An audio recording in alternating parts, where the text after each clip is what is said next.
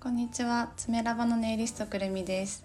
このポッドキャストでは爪の世界や魅力本質についてプロのネイリストがお届けいたします。今日も、えーと、ジェルネイルをする前のファイリングについてネイリストさん向けにお伝えしていきます。前回と前々回でなぜファイリングが大事なのかその理由と目的と着目点についてお話ししてきました。えっと、今日はまたさらに深掘りをして実際に施術していく際のポイントが大きく3つに分けられますので分解をしていきます。ファイリングのポイント3つなんですが1つ目が形の美しさ。2つ目が土台構築のための地詰めの捉え方。3つ目がカウンセリングです。と実際のファイリングの際にはこの3つのポイントを押さえたファイルの動かし方をしていきます。今日は形の美しさのためにしている考え方についてお伝えします。形の美しさを作っていくのはファイルの当て方ではあるんですけどもと爪の先端の形だったりとか長さについては、お客様のご希望に合わせた施術にならなければ、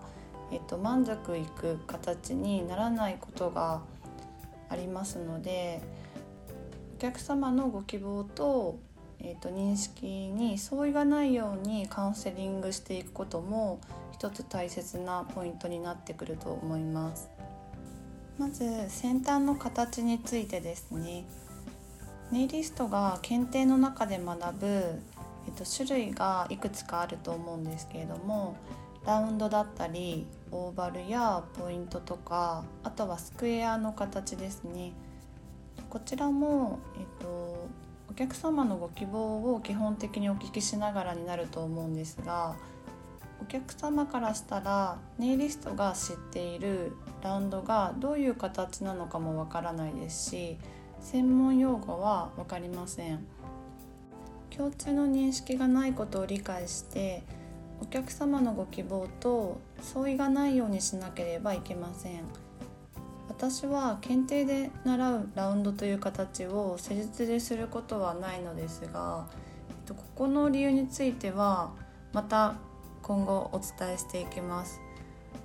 いわゆるラウンドという丸みがある先端をご希望されることは多いと思うのですがどのような丸みにしたいのかは専門用語は使わず例えばですけど小判のような丸みとかと一番私がよく使うのはキューティクルラインの丸みと先端の丸みをあの比較対象にして対称的なカーブがいいかなど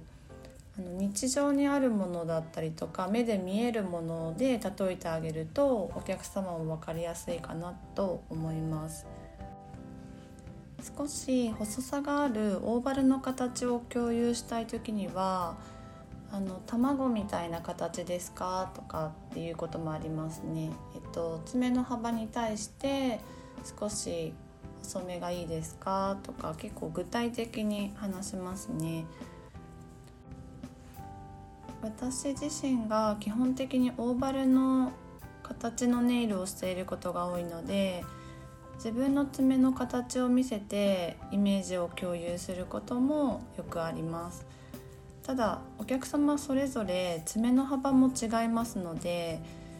えっと、一番バランスが見やすいどちらか片手の中指で一回形をあの作ってみてですねお客様に確認していただいて大丈夫か見てもらうとお客様も安心しますし形の共有がしやすいと思います。あともう一つ先端の形に関して私が大事にしているのがカウンセリングをしてお客様のご希望の形にしていくんですけれどもその形が最終的にジェルが乗った時にその形になるんではなくってジェルの厚みがその上に乗ってくることを想定しておいた方がいいのでお客様の理想の形がジェルが乗った時になるような考え方をしておきます。要はジェルが乗った時というのは一回り厚みが出てきますのでカウンセリングの中でですねどこの指にどんなデザインでどのぐらいの厚みが乗ってくるかっていうことを想定しながら爪の先端の形を形取っておくと最終的に